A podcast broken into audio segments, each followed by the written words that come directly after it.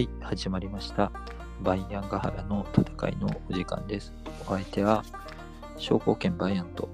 バナナヶ原でお送りいたします。はい、ということですね。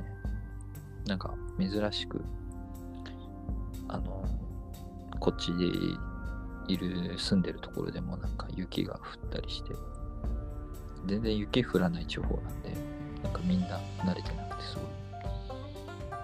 びっくりしてるっていうかなんか、ここんこんなんで別に大丈夫でしょっていう感じなんですけど、みんなすごいこう心配して、あの雪が降ってくる前に朝早く出てこなきゃとか、なんか、いやいやいや、全然積もってないですけど、みたいな感じがあって、なんか、でも、慣れてないとでも確かにスピードの落とし方とかまりわかんないから、それはそれで正しいのかもなとか思ったりして、なんかちょっと不思議な気分になってます。で、えっ、と、先週というか先週じゃないか、前の回は、えっ、と、コンスタンティヌス大帝のやったんですけど、はい。コンスタンティヌス大帝ってあのキリスト教を公認して、本人もなんか、えっ、と、聖人に次ぐみたいな感じで、えっ、と、キリスト教としても偉い人扱いみたいな感じになってるんですけど、今週紹介するのは逆にボロクソ言われ、キリスト教会からボロクソ言われた、えっ、と、廃教者ユリアヌスと言われる皇帝の話をしようと思っております。えっと、廃教者ユリアヌスって、えっと廃教者っていうのは、あの、背く教えのものって書いて、廃教者。ジ・アポステイトとかいうかな。なんかえっ、と、えーキリスト教の教えに背くものっていうだけなんですけど、この人は。えっ、と、その背き方も別にそんなネロとかとはちょっと違うよねっていう感じの人なんで、えっ、と、近年評価の上がってきている人でそうなんです。で、ウィリアムステっていうのは、ローマ帝国、まあ、東っていうか、えーとコンスタンティヌス帝の後の、えーとローマ皇帝の一人なんですけど、えーコンスタンティヌス大帝がキリスト教を公認した後に、えー、とその後に一人挟んでまた皇帝になった人なんですけどローマの多神教時代の神々への信仰を復活させてキリスト教の公認を否定したっていうか取り消したみたいな。のでそのために廃教者ユリアヌスって言われているんですけど。取り消しとかもできるんですね。そう。取り消し令みたいなの出しとって。だけど別にだからといって禁教したわけじゃないんですよ。あのキリスト教を弾圧したかっていうと微妙なラインで、要するに優遇措置をなくしたっていうだけ。で、宗教寛容令みたいなのを出して、ローマ帝国の本来のギリシャ、ローマの文化伝統を復活させて、で、まあ、それがそもそもローマ帝国の基盤となる権威であるからっていうんで、皇帝の権威の回復を図ったんですよ。その旧来の、えー、と文化を保護することで、えー、と皇帝の権威を高めようとしたん。で、でまあ、そういう志があったんですけど、皇帝の権威の回復っていうのの一環として、えー、とパルティアに本人は攻め込んだつもりだったんですけど、もう死に体だったパルティアはですね、こうササン朝ペルシャにも変わってたんですけど、本人はパルティアに攻めに行ったつもりで、ササン朝ペルシャに撃破されて死ぬ。戦いで命を落としてしまって。そう、宮国テシホン近郊で戦死をしたと言われておると。クテシフォンまで行ったんですね。クテシフォンまで行ったんですよ。で、まあ、これ最後死んだからあれだけど、この人別に戦争も弱くはない。結構強いかったんですけど、まあ、不慮の事故的な感じで死んだっていう。一説には味方による暗殺っていうのもあ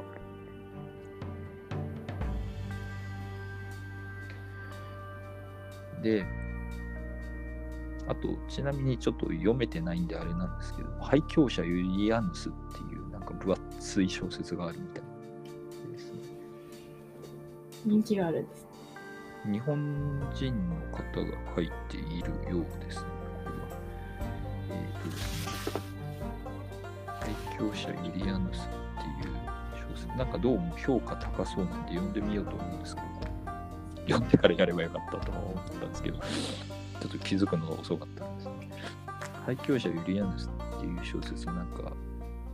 えっ、と、辻邦夫さんかな？の、えっ、と、廃教者ユリアヌスっていう小説で、これは毎日芸術賞を受賞しており、歴史小説ファンタジーの名作とされているらしいです。初版発行1974年なんて結構前の話なんですけど、かなり面白そうな小説だなと思って、探して読んでみようと思います。なんですが、で、まあ読んでないんで、そこに立脚することはできないので、えっと、話を戻すと、ユニアヌスってどういう流れで皇帝になった人かっていうと、あとコンスタンティヌス大帝の死後にですね、えっ、と、コンスタンティヌス帝の息子たち何人か共同統治みたいなのを始めるんですけど、その中のコンスタンティウス2世っていうやつが兄弟になります。強くなるんですけど、で、で、こいつが単独の皇帝となる流れの中で、えっ、と、コンスタンティウス、ティウス2世が、えっ、と、ややこしいな、こいつら。コンスタンティウス2世が、えっ、と、帝美を、帝位を脅かすような恐れがある兄弟たちを次々と殺害したんです。で、その魔の手はですね、その兄弟だけじゃなくて、その兄弟の着手とかにも及んだんですけど、え結構大規模にやったんですねー。大規模に殺戮したんですが、えーとまあ、平家とかと同じ、なんかこの子はちっちゃいからかわいそうみたいなことで、えっ、と、大抵の弟だったユリアンユユリウスか、大抵の弟だった弟だったユリウス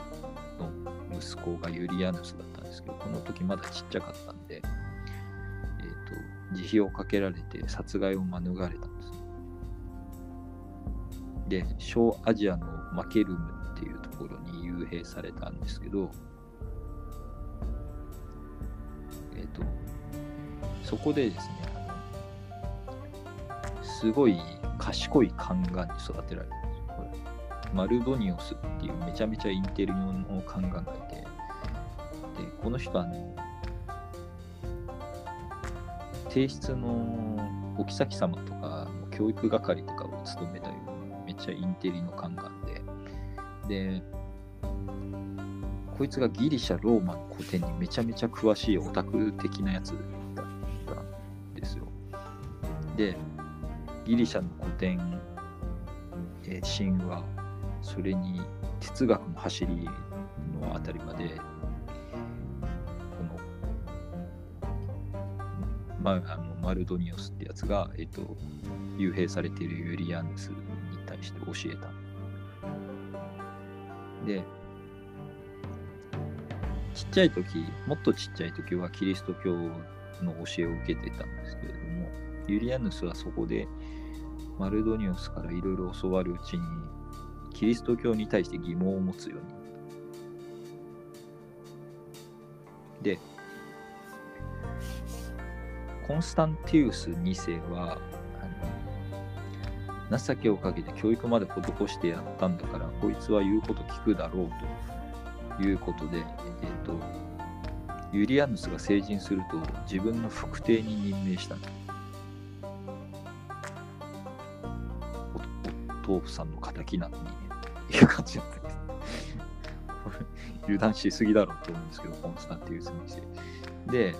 えー、とコンスタンティウス2世はこの成人したユーリアヌスに対して、えー、とガリア地方の統治を委ねた。んでとガリアは一応皆さんご存知かとは思うんですけどあのフランスとかのから北イタリアぐらいまでガリア地方というやつあのカイサルのガリア宣言ですね。ででガリアの辺境であるライン川を渡ってゲルマン人と戦ったんですけれども戦ったユリアヌスめっちゃ強かったっていう話で、えっ、と本人はなんか自分は学問の人だっていう認識だったらしいんですけど意外と指揮官として優秀でえっ、と何でもできますね。強かったっていうね。えっ、と、ウィリアヌスの立てた巧みな戦術と勇気において、ストラスブールでゲリマン人を大破することに成功した。そして、えっ、と、本拠地を置いたのは現在のパリ、ルテティアっていうとこのなんか目の付けどころもいいよなと思うんですけど、パリに本拠地を置いて、えっ、と、ガリア軍団の兵士の心を掴んだわけです。で、この時にコンスタンティウス2世が、ゲルマン人が片付いたんなら今度はササンあのパルティアに行ってこいってことで、ガリア軍団に東方への遠征を命じたんですけど、この時に、えっとガリア軍団の兵士たちは、この東方に行くんじゃなくて、えっとコンスタンティウス2世を攻めようって言い出します、部下たちが。で、あんたこそ皇帝にふさわしいんだっていうことで、ガリア軍団の兵士たちがみんなでユリアヌスのことを持ち上げて、コンスタンティウス2世への反逆と、聖帝への即位を、えー迫って、これは 嫌って言ったら殺されそうっていうのもあって、えっと、ユリアヌスもその声に押されて皇帝となることを承認して、えー自称皇帝となってドナウ川を下ってコンスタンティノープルを攻略しようと目指していくんですけど結構遠いですね。遠いんですよ遠くてですね本格的に激突する前にコンスタンティウス2世の方が病気にかかって死にますよかよかったですね。よかった。親の敵は血が流れ打てなかったけど、なんかでもね、に敵も打ちたくなかったんじゃないのっていう雰囲気はあるけど、えっ、と、コンスタンティウス2世も2世で、あの、死の間際になって、もう迎撃を諦めて、あ、これは俺も死ぬわってなった時に、あの混乱するぐらいだったらということで、あの、謀反を起こしたユリアヌスを遺言で後継者に指名してしまう。すごいですね。心広いな、意外と思うんですけど、えっといい人かもしれないと思ってし意外といい人だったかもしれないっていう。た。話のわかる人かもしれない。そう。話せば解決していたかも。うん若い頃のあの、いっぱい兄弟を殺した強量な感じは何だったんだ、コンスタンティウス2世って感じなんですけど。で、コンスタンティウス2世が意外にもそうやって後継者に指名したのもあって、割とスムーズにコンスタンティノープルに入場して、正式に聖帝として即位した。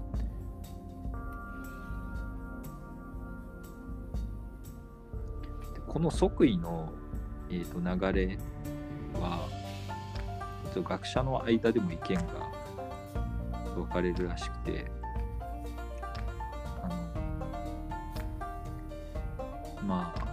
本当は皇帝になりたくなかったんじゃないか説と、結構ノリノリだったんじゃないか説っていうのが両方あるらしくて、証拠とかあるものなんですか？うんとね、ユリアヌスは手紙の中ではなんかそんなノリノリだった感じではないみたいな雰囲気を漂わせているような文章を書いているらしいんだけど、最近の研究だと、えっ、と、そんなに受動的ではなかったんじゃないかっていうのがなんかあるらしいんですけど、どういう何をもってそうそう言ってるのかはちょっとわかんないんですけど、えっ、と、最近はノリノリ説みたいなのが結構出てきているらしいが、えー、とさっき言ったあの小説「廃教者ユリアヌス」なんかだと,、えー、となんか文人として大成したかったのに心ならずのこ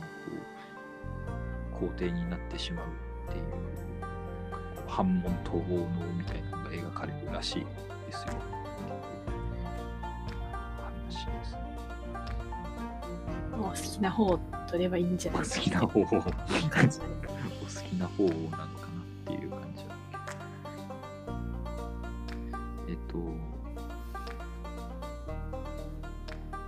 コンスタン、うん、この人はですね、えっと、なんていうか、人となりの部分で言うならば、あのマルクス・アウレリウス・アントニヌス帝のことを尊敬していたらしくて。で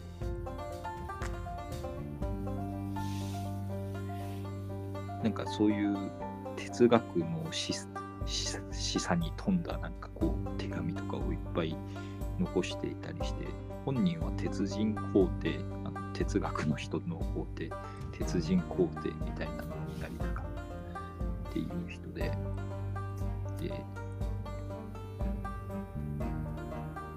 でまあ4世紀頃の歴史家の書物歴史家アンミアヌスの書物によれば、えっと、ユリアヌスは悲運忍獣忍獣の人で忍ぶ従うって書いて忍獣の人でこうもっぱら学芸を生きがいとしていたんだけれども思いか思いもかけず副帝としてガリオに赴いた時に兵士から懇願されて仕方なくなったんですみたいなことが書いてあって結構これが影響を残しているらしいんだけどうーんと前回前後の行動をするとそこまでがっていうのがあるらしくてですねそうです。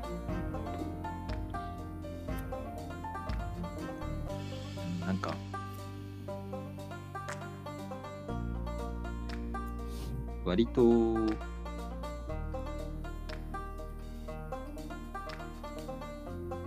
ユリアンツがその。コンスタンティウスさっき言ったその聖帝副帝の関係だった聖帝のコンスタンティウスに対するお手紙の中では私副帝ユリアヌスはみたいなこと書いてるんだけど他の人には送ったりっていうか他の人向けになんか記念で発行したコインとかにすでに制定って書いてあったりするらしい。今度でナポって感じです。ちょっと布石打っとるやんけみたいな感じがあるっていう そんな記念コインで顔を出すものなんですね。記念コインでちょっとちょっと生きっちゃってましたよみたいなのがあってあれこれ結構やる気あったジョークグッズとかではないですよね。と、制定なんつってみたいな声でみんな反応を伺って伺ってたりしたかもしれない。4月バカ企画とかだったかもしれない。エプリルフールっすよ。特定流ドッキリみたいな。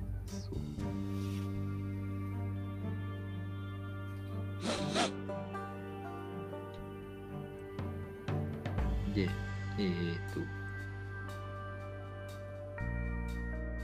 まあでも、さっき言ったように、コンスタンティウスがどうも、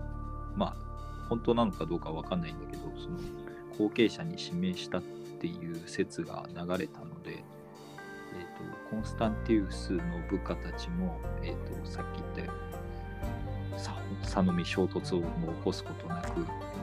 制定としてユリアヌスを迎えたと。でコンスタンティウスの葬儀もしめやかにこう執り行ってですね。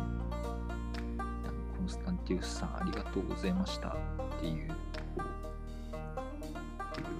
ちゃんとお別れの会をやってちゃんと葬儀をしたっていう話があってえーでまあ政権を運営していくんだけれどもしかしながら尊敬してましたとか、ありがとうございました、コンスタンティウス帝みたいな感じでやっていたにもかかわらず、割と方針の大転換を図るっていう、こうそれは、まあでも、なんていうんですかね、本人の強い信念あっての、えっ、ー、と、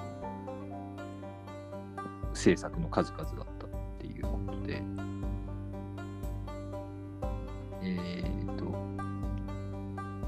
この頃なんか宮廷によくわからん役職とかがいっぱいあって無駄にこう公金を躊躇してたわけですよ。でこれらを、えーと、大きく削減して、えーと、財政の再建を図っていっぱいカンガン首にしたりした。カンガンに育てられたね。なこいつとはだけど なかなか割と冷静なタイプ結構中国とかだとカンガンにべったり育てられたようなやつってやっぱりカンガンに同情的な人とかって多くないですかねっていう気がするんだけどこいつはそういうタイプではないっていう。あのカンガンも登用してるんですけど腹心の一人はカンガンだったりもしたようですけれどもえっ、ー、とそれとは別で事業仕分けみたいなのをバッサリやるっていうこう講師を割と分けるタイプの人だったのかも。無駄な費用とされる、まあ、上費っていうようなやつを、えーと、次々と削減していったので、一時的に、えーと、財政再建がなったと。まあ、財政再建の一環という説もあるのが、えーとキリスト教公認の取り消しです、キリスト教公認っていうのはその公認するっていうだけじゃなくてさまざまな優遇がどうも受けられたらしくて、え、ー、と帝国からあの教会だのその恐怖牧師さんみたいなやつらに、えっ、ー、と多額の公金が注入されていたらしいんですよ。なんだけどそれらを全部打ち切った宗教法人として独立独歩でやってってくださいねと。で、えっ、ー、と、ユリアヌス自身は自らギリシャ・ローマの神々への信仰に復帰しまして、キリスト教が流行って以来壊されたりなんか、あの、顧みられなくなっていた神殿を再建したり、えっ、ー、と、神々への祭祀を再開した。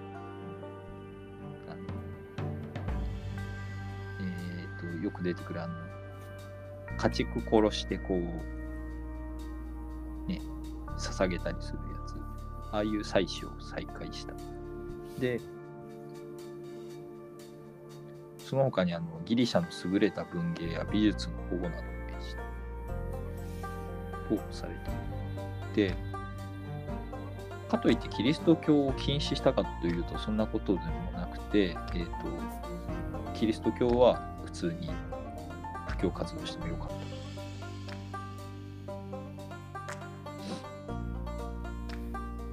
なんですが、これらの政策はキリスト教が天下取った後の時代には、えーと、キリスト教が国教として定着していくので、ユリアヌステはその流れに逆らった最後の迫害者、廃教者として落用されそんなにまだ迫害らしい迫害は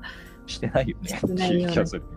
これから、これからかな。ちょっと冷たくしたぐらいの話やった。これからするのかな で、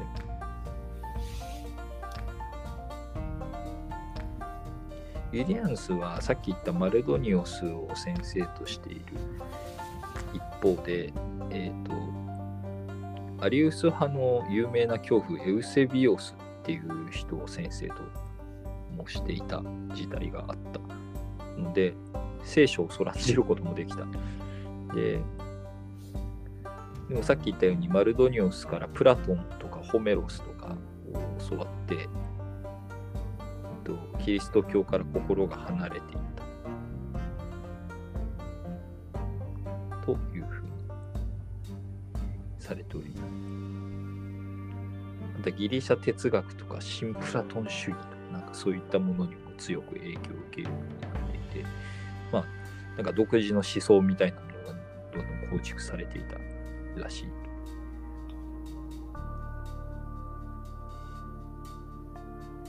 そっちの方がお好みだったんです。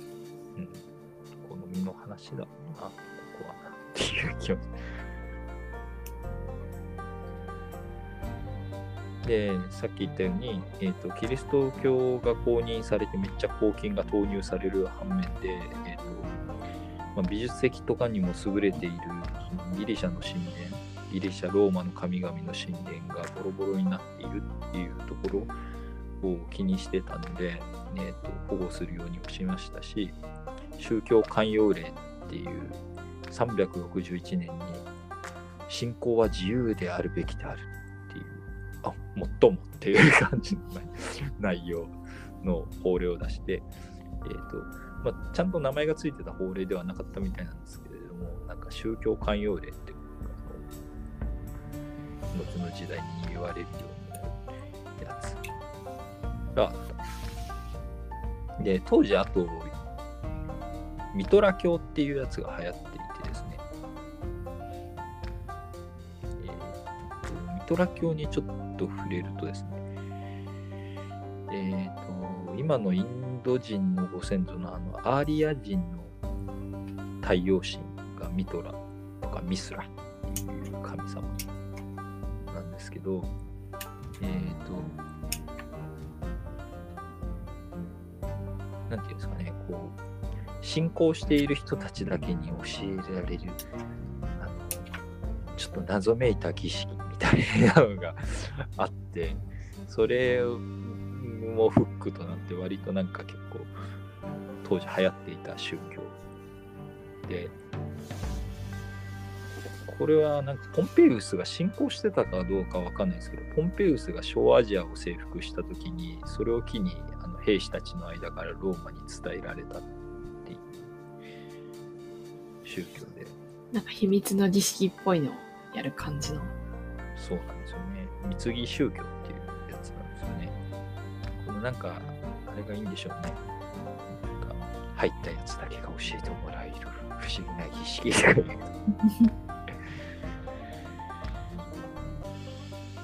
あの、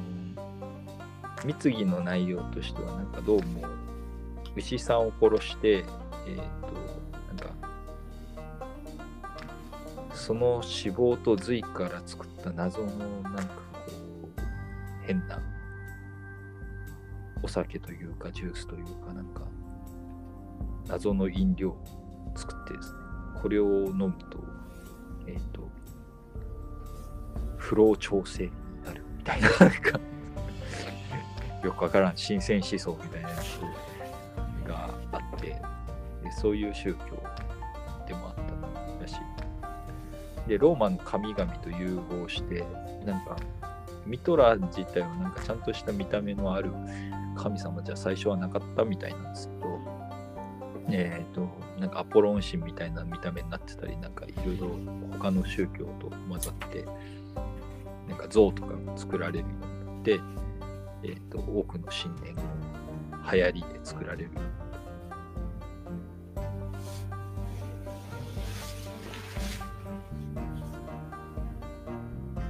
で、なんだけど、このミトラ教、あ、すみません、ちょっと脱線してミトラ教の話してますけど、えっ、と、ミトラ教はですね、あの、ちょっと、なんていうんですかね、男女差別がきついというか、女性の入試を認めないって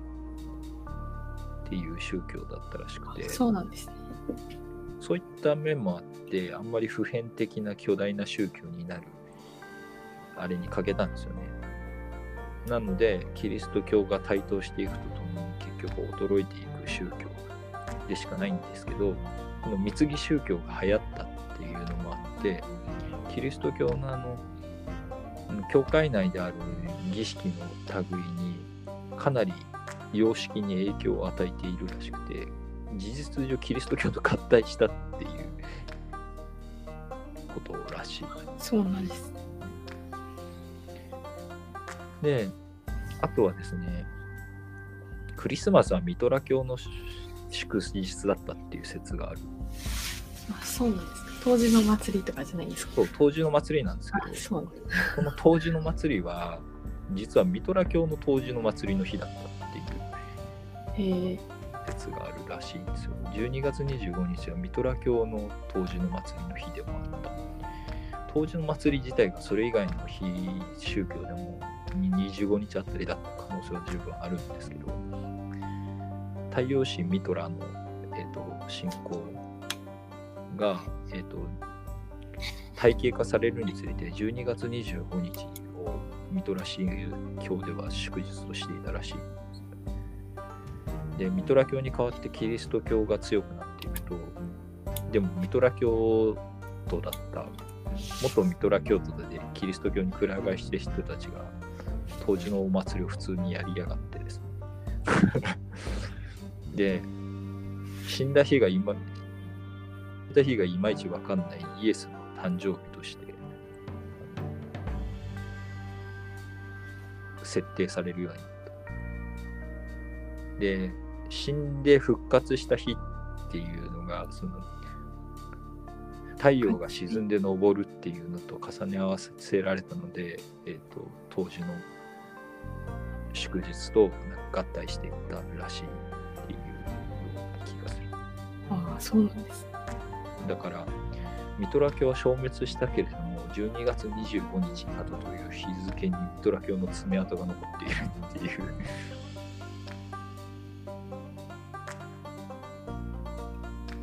でどんなやつだったんだろうねミトラ教って感じですけどね中二病みたいな。そう。友情契約を司る太陽神だったらしい。友情。友情と契約ってなんか あんまり一緒に語られるものじゃないんだそう。一緒にねなるような気がするんですけど。お友達として契約してくれるとかそういう。そういうことではない、ねどんな感じだったんでしょうね。どんな感じだった？のかなえっ、とこのミトラ教はマジでは流行ったんでえっ、と男性中央アジア入信できないのに。にね。よく流行ります。流行りました 本当ですね。なんで、しかもなんか、やっぱ俺たちだけが怪しい宗教の息を出ない感じなんだけどな。俺たちだけが知ってる秘密の儀式っていうのそそるんですかねそそるけど、そそるけど、そこまでかっていう感じは。ある時期過ぎたらこう卒業してしまいそうですけどねお牛をほふるミトラス神の像っていうのが残焼肉パーティーみたいな。そういう。それそれもあったかもしれないですよね。ありました焼肉パーティー楽しいっすもんね。みんなでお肉パーティー。いや、実際になんか、あそうなんですね。あれの生に捧げたもの。を生贄捧げるブームみたいなのは、あのユリアヌステ自身もなんか仕掛けてたらしくて、街中からめっちゃ焼肉の匂いするみたいな。すげえ。マジ、マジで。美味しそう。へえ。美味しそうな匂いがする。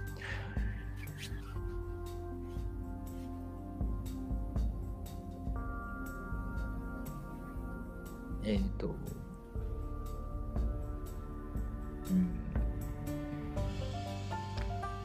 いまいちどういう教えだったかも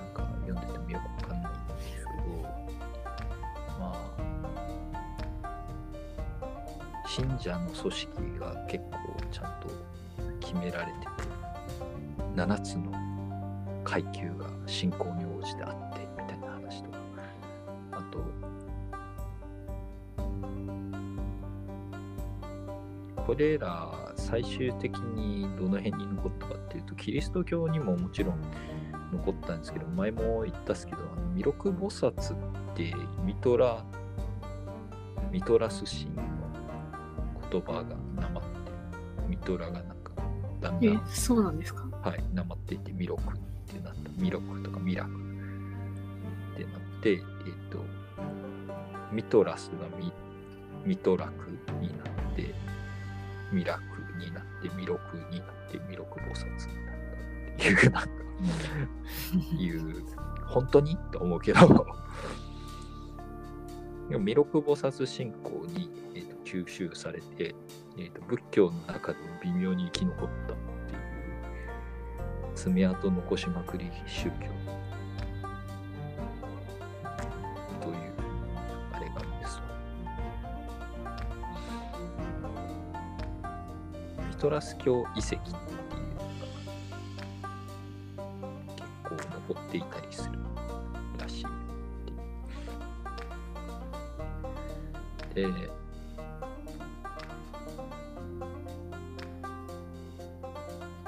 あとは、ね、ミトラ、ミトラがマイトレイヤとか言ったりあの マイトリアマイトレイヤって言ったりもするらしくて、これが、うんこれでマイトレイヤって弥勒菩薩の弥勒のあのインド読みみたいなマイトレイヤだった気がするんですけど、まあ、そういうので残っているっていう。で、まあ、救世主っていう、なんかそう、なんかマニ教となんか途中で合体して、なんか救世主、弥勒は救世主だみたいな信仰があって、で、これが弥勒菩薩っていうのが仏教に入ると何になるかっていうと、未来仏っていうやつなんですよ、弥勒菩薩って。あの、えっ、と、末法の世の中になった後に、なんかブッダの生まれ変わりみたいな救世主が出てきて、あの主女を救ってくださるっていう、未来に現れるブッダみたいなやつのことを未来仏とか言うんですけど、で、へ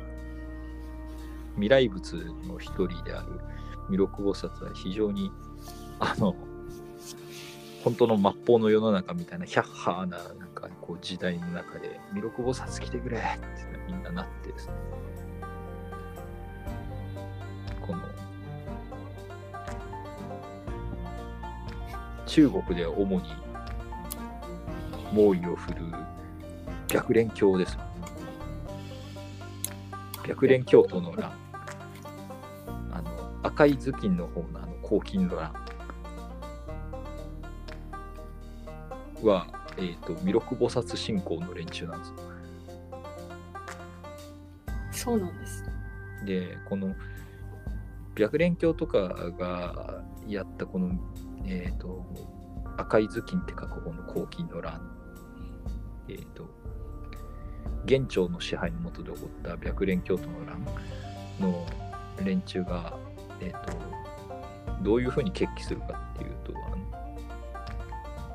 天下がもう大いに乱れているんで、あ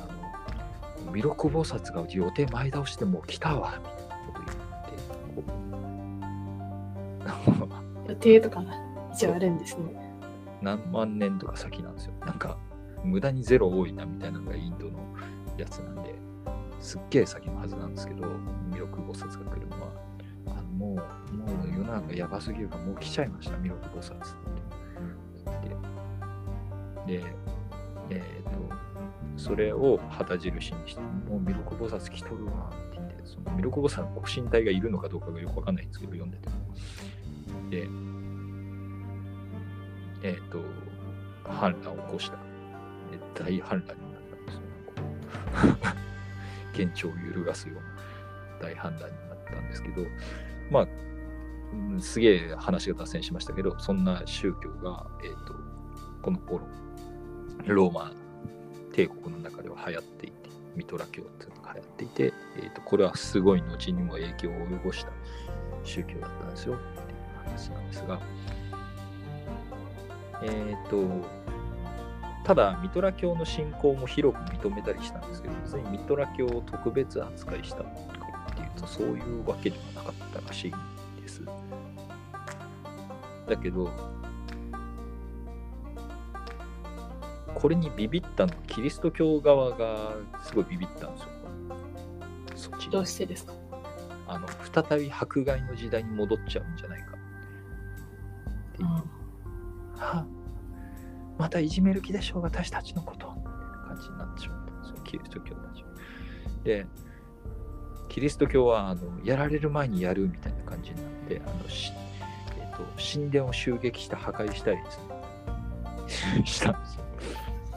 ちょそっちの方がやばい。やばいラディカルなやつらがいたんで、で、そうされると、あの、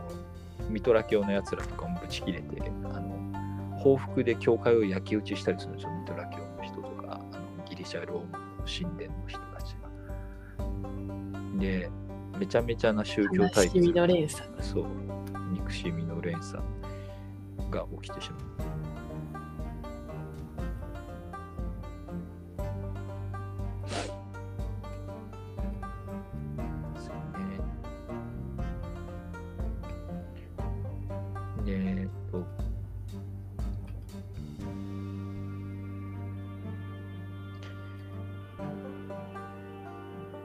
東方遠征を、えっと、この頃、えっと、ユーリアンス、まあ、宗教政策とかやってる後に、東方遠征をだんだん考え出して、パルティアを叩こうって本人は思ってたんだけど、実はもうササンチョーペルシャに変わってたんですけど、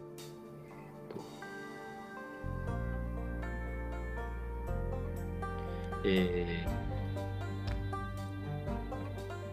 このために、えっと本拠地を一回アンティオキアっていうこうシリアセレウコス朝シリアの首都でもあった、えー、とアンティオキアっていうキリスト教ご本座の一つがあったりもするんですけど、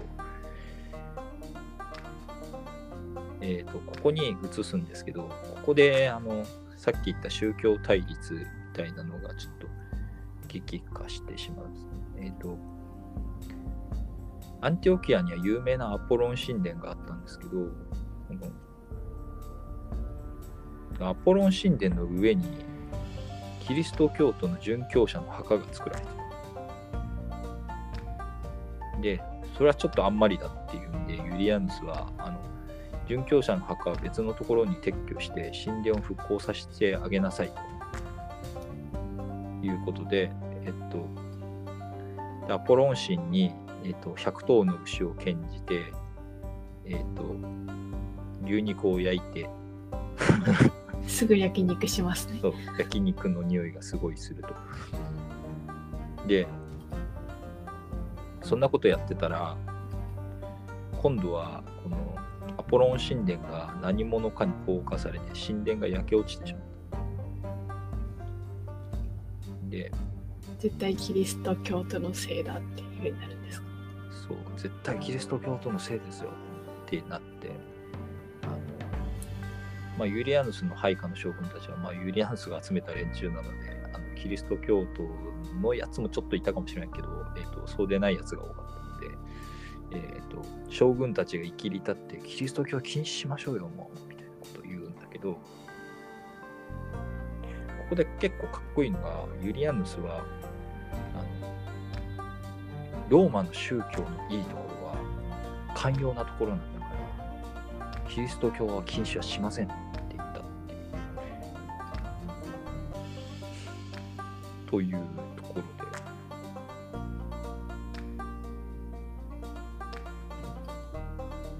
ででもキリスト教徒嫌なやつらだなと思うのがこんなこと言って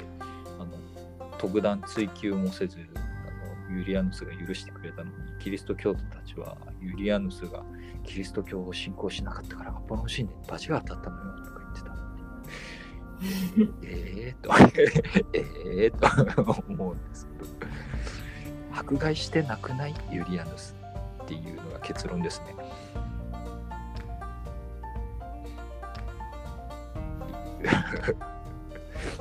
うん。廃教者っていうほどのことか言うほどか、みたいな。言うほどかな こいつはなと思うんですよ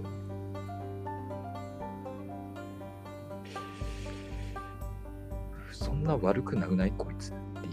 のがこうユリアンスってあります、うん。知れば知るほどユリアン、まあ、小説書いた人がいるのがなんかだんだんわかるなってぐらい結構魅力的な人物のような気がするんですけどユリアンスってでユリアンス帝はしかし滅びの時期が迫っておりまして 運命の東方遠征に出発してしまう。えー、とパルティアを征伐するつもりで行きましたが、ササンチョ・ペルシャになっておりました。で、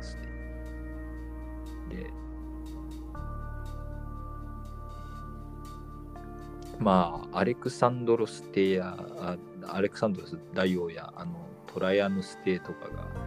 あの活躍した時代を理想としておったということもあったらしく、えー、と領土の安定のために東方を平定することは不可欠みたいなことを思って、えー、とユリニャヌスは6万以上の兵を率いて、ササンチョペルシャに攻め入りまして破竹の勢いでユーフラテス川を下ってメソポタミアの中心部に入りササン朝の首都クテシホンまであと一歩というところまで迫ったんですがここで苦戦に陥ると。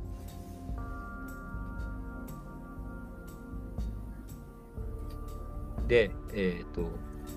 排水の陣で、ユーフラテスまでその乗ってきた川に浮かべてた船を焼き払って不退転の決意で攻撃を仕掛けたんですが、その最中に、えー、と自ら戦いの前面で陣頭指揮を取っていたユリナヌスは投げ槍が脇腹に刺さりまして敵の投げた槍が刺さって、えー、と間もなく亡くなってしまったと。なかなか壮絶ですね。そう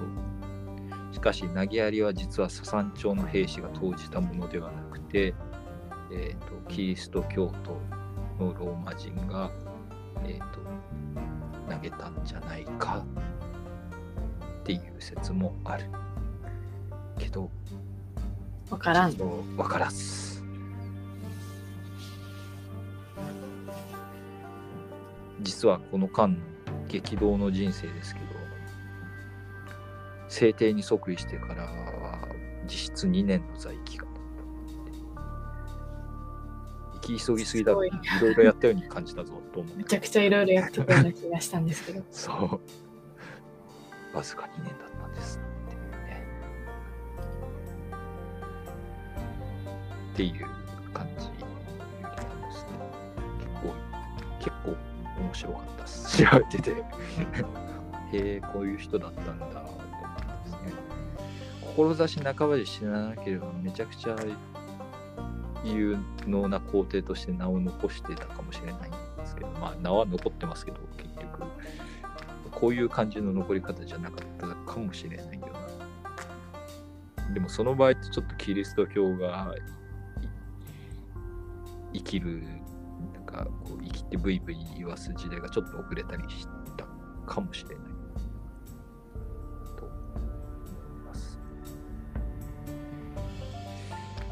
いうわけで、なんか廃教者ユリアヌスっていう小説面白そうな雰囲気を、気配を感じるので、今度読んでみようかなと思っております。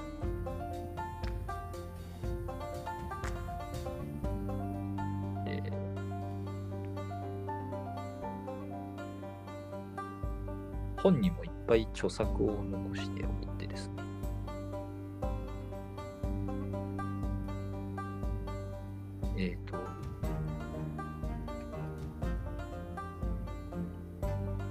面白いなと。ミソポゴンっていう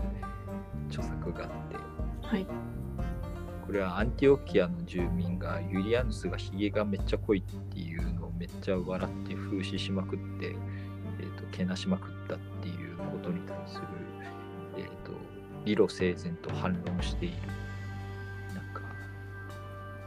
本というかなんかリーフレットみたいなのが残っていて ひげ嫌いっていうなんか タイトルなんですけど。めっちゃ聞いてそうですね。わざわざ書くあたり、聞いてんじゃねえの。効果は抜群だみたいな。感じ4倍弱。確かにね思った。あの。濃い見てこいつめっちゃひげ濃いなと思いましたちょっと確かに自分も。でさっきこの主な著作のところでひげ嫌いって言って笑ってしまったですね皇帝共演っていうのは、えー、と過去のローマ皇帝をこうパロディしてちょっと面白おかしく書いた小説でもないんだろうけど風刺。でえっ、とガリラヤ人を白すっていうガリラヤ人論白っていうやつは、えー、とキリスト教徒が、えー、と不寛容であの他の宗教を否定することにしてこれはもうなんかキリスト教徒はなんか唯一絶対の神みたいなこと言ってるけどなんかこうなんていうんだ怪しい無神論者みたいに見えるよみたいな。ことを書いている。のがガリラヤ人とパクスっていうやつで。えっと最後の著作が、えっと「王なる太陽への作家」っていうやつで。これはえっとまあいろんな異教があるけれどもこの多神教っていうのはなんか結構共通するところがあって体系化できるんじゃないかっていうのでなんかちょっといろんな異教体系化を図ってみたっていう意欲作らしいです。読んだことないかわかんないけど。でもなんか全部面白そうよね。ちょっと興味深い作品ばっかりじゃないですか。えっ、と興味深い人物だけどなんか若死にしたのかな。32歳今の僕より前に死んだんだなこの人。っていう。ちょっとしんみりしてしまう。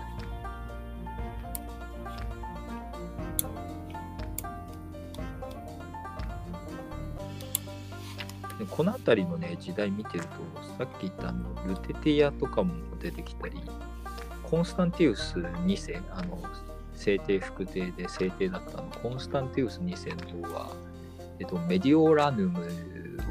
一時本拠地としていてあのメディオラヌムっつうとミラノっすねでこれはまだなんとなく名前の五感の雰囲気でわかる方です。ルテティアどうしてパリになったっていう話ですけどねっていうねあれはどうしてなんですか？全くよくわからないですけど。ルテティアの名前が消えた理由がわかんないね。パリの語源は知っとるんですけど、えー、何なんですか？パリはですね、えっ、と、パリシー族っていうやつがここに、あルテティアパリシー？ルムだったんだ、最初。はあパリシー族が住んでる土地みたいな意味？えっ、と、パリシー族の沼地っていう意味らしいです。なんか、ルテティア・パリシオ。パリシー族とかっていうのはですね、あの、えーとパリを取っちゃったんですね。そうそう。ケルト人たちのことをなんか蔑むような言い方だったらしいんですよね、パリシーとか。ならず者とか乱暴者みたいな意味だったらしいです。で、で、そのパリっていうのが、なんか語源が良かった、語なんか語感が良かったからなのかわかんないですけど、それが残ってパリ、パリっていう、パリシーの土地みたいな、パリシーの沼、ルテティアの部分が消えて、えー、とパリス。なんか思ったってやりのバーバラス。ね、オシャンティーな感じなのかと思ったら、ならず者とか極めつけは田舎者っていう意味もあったらしいんですよね。めっちゃ都会やん、今。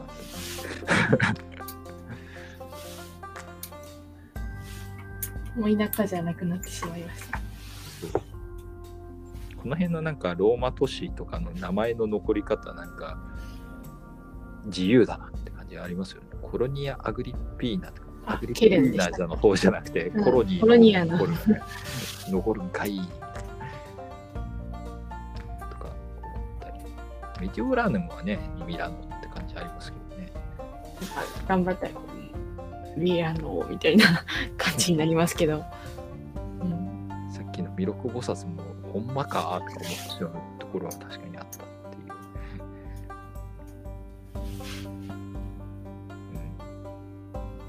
ちゃくちゃヒゲの濃いユリアムステイ。お土産とヒゲが完全につながっちゃう。もさもさしてる。つけひげみたいな。これね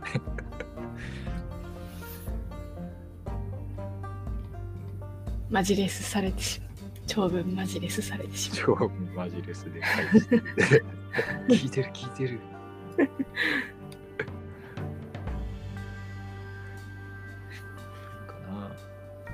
てたらな。もっといろいろできたかなって思ってしまいますね。うん。面白い人物だったのにな。川もねかさっき言ったあのユーフラテス川下る時もですね。なんか興味深いことやってるんですよね。なんか浮き橋用のなんかひ平底の船を作ってとかなんかちょっと楽しそうなことやってるなんか結構創意工夫の人っぽいんだよなこの人と思って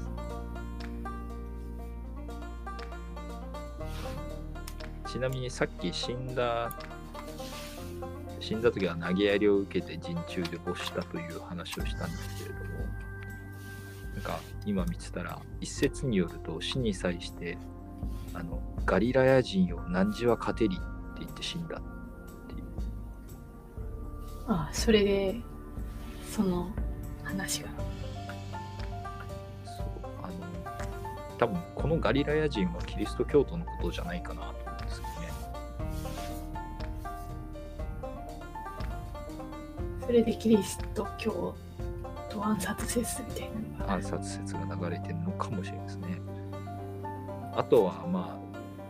自分はローマギリシャローマの宗教を復活させようとしてたけど自分が志半ばで死んじゃうっていうことは結局キリスト教に乗り潰されるんだろうなっていう確信が本人の中にあってでガリラヤ人を何時は勝てにって言ったのかもしれないなっていう気はする。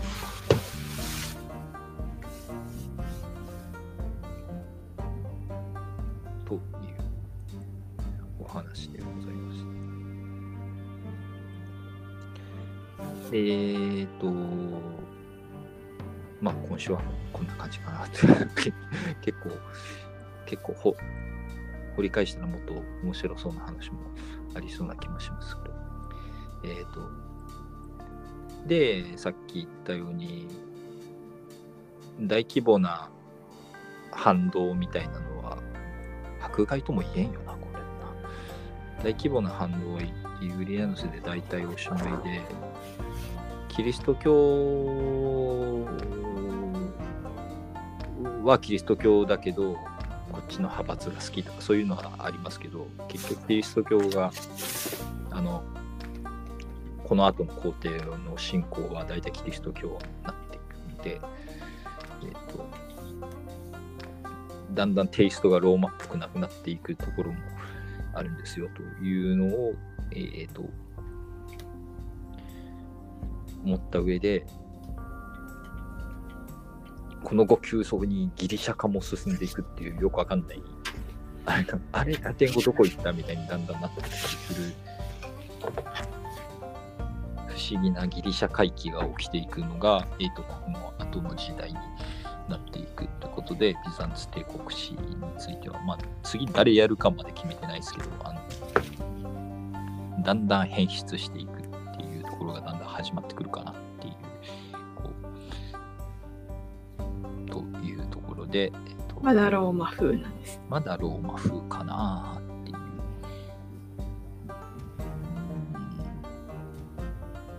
っぱり、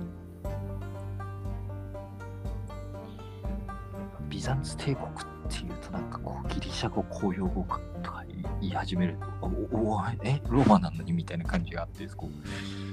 こう 不思議感がやっぱり強まるのはそのぐらいかなっていう気気はしますけどね。えっ、とそんな時代にだんだん触れていこうかなというふうには考えております。えー当番組、えーメール等を募集しておりまして、バイアンガハラアットマーク Gmail.com の方に、えーメールを送っていただくか、えーハッシュタグでひらがなでガハラでつぶやいていただくと、えーと紹介させていただきたいと思います。えーその他、えっ、と、アカウントの方に、えー直接ダイレクトメールくださっても結構です。今見てたんですけど、今言ってたやつがコンスタンティヌス朝っていうやつなんですけど、次のワレンティアヌス朝とか言ってな、ワレンティアヌス朝とか言いながら皇帝が一人しか書いてなくて、それはなんとか朝って言うのかみたいな感じになって。俺が王朝だ。まあ、オウムとかだってそうか。ワレンティアヌス朝とは、皇帝ワレンスとは、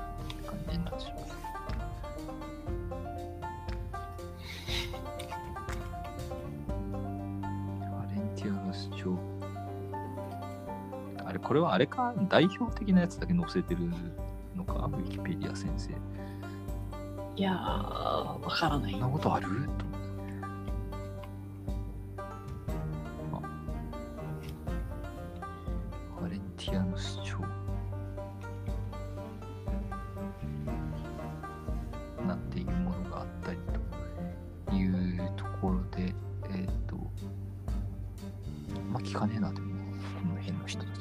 たちストードシウス朝はよく聞くバレンティアの主張詳しくないなまあちょっと調べてみようと思います大抵いっぱいいるのがちょっと面白いなと思って何回大抵出てくるねとテオドシウス一世大抵レオ一世大抵ユスティニアヌス一世大抵大抵連発しすぎやろと思って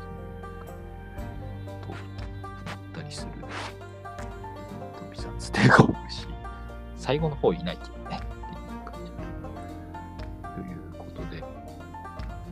あとは頻繁に王朝が入れ替わって何朝だよってこいつみたいにだんだんっていくっていう。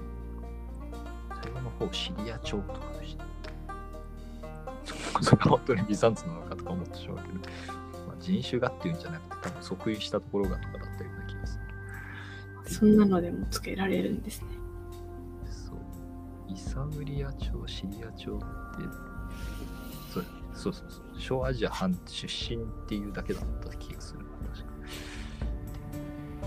話で、よくわかんないなっていう。やつがあるので、へえっていう。あとは、亡命政権があるからですね。イカイア帝国十字軍とかのせいでなんかよくわからんところに押し込められた人たちがわちゃわちゃやってる時代もあるんでなんかそういうのも含めたらいっぱいあるなっていう感じ全員はちょっとあれですけどあとあだ名面白すぎ系だとクソっていうあだ名のやついるのがちょっと面白かったですけどなんでだっけか忘れたけ？ど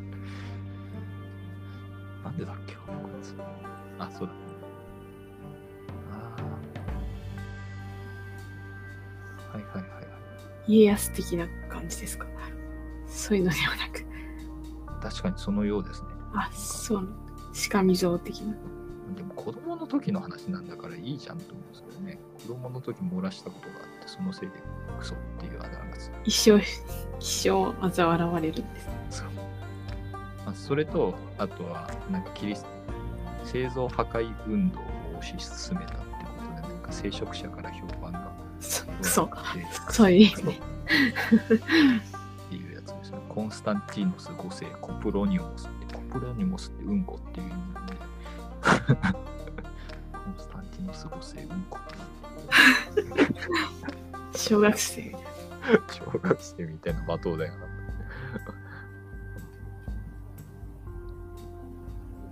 でも同時代の民衆や軍からはこうめちゃめちゃ評判良かっためっちゃ強かったらしいんだよ。この人えー、そうなんです。でも、でもうんこ。でもうんこだけどこうめっちゃ強だったブルガリアと9回戦って9回勝った。あとかランゴバルト族をやっつけようとしたりとかなんかこういろいろこう頑張ってましたっていう。うまいや朝に攻め入ったとかめっちゃ戦っとるやんこいつ。のように強いうんこなんです。うんこ 強いうんこだったのかあすいません結構脱線しちゃいましたけど今週はそんな感じでございます。はい。えっ、とえーお相手は証拠現場やんと。バナナガハラでお送りいたしました。あありがとうございました。りがとうございました。